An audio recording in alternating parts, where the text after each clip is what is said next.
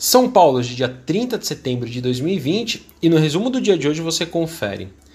Bom, por aqui o Bovespa subiu nessa quarta-feira e buscando anular queda das últimas sessões, fechou com uma alta de 1,09% aos 94.603 pontos, com dados econômicos fortes nos Estados Unidos, mas com a cena fiscal interna ainda pesando. No cenário corporativo, as ações da Boa Vista estrearam na B3 com ganhos de 15,16%, fechou a R$ 14,05. A oferta inicial de ações, IPO na sigla em inglês, da empresa foi precificada a R$ 12,20 e resultou na captação de mais de 2 bilhões de reais. A Boa Vista é uma empresa de informações de crédito, além de administradora de banco de dados e transações entre empresas.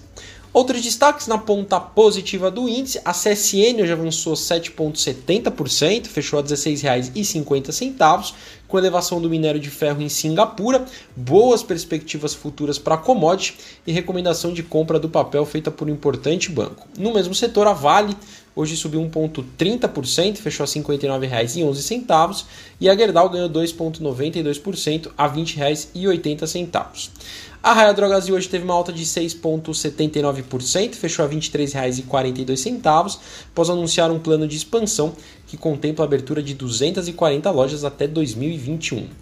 Na ponta negativa do índice, a Equatorial hoje perdeu 1,99%, fechou a R$ 21,18, após perder o leilão de serviços de distribuição de água e esgoto sanitário de Maceió, vencido pela BRK Ambiental. A Sabesp, que também participou do leilão, recuou 0,28% a R$ 46,80.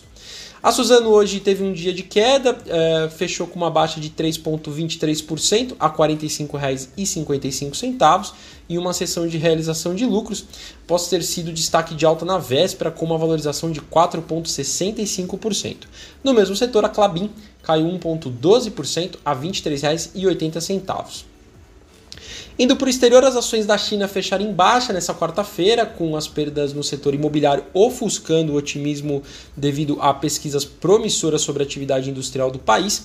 O índice CSI 300, que reúne as maiores companhias listadas em Xangai e Shenzhen, recuou 0,1%, enquanto o índice de Xangai teve uma queda de 0,2%.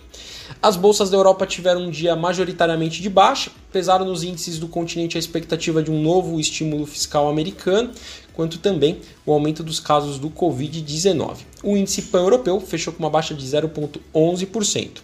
Por fim, Wall Street fechou o dia em alta, também de olho nas negociações do Congresso americano quanto aos novos estímulos fiscais. O Dow Jones fechou com uma alta de 1,20%, a S&P 500 com uma alta de 0,83% e a Nasdaq com ganhos de 0,74%. Bom, sou o Fábio Capone, Equity Sales do BB Investimentos. Diariamente estaremos aqui no Investimento em Foco, trazendo um resumo do dia do mercado para você. Até a próxima!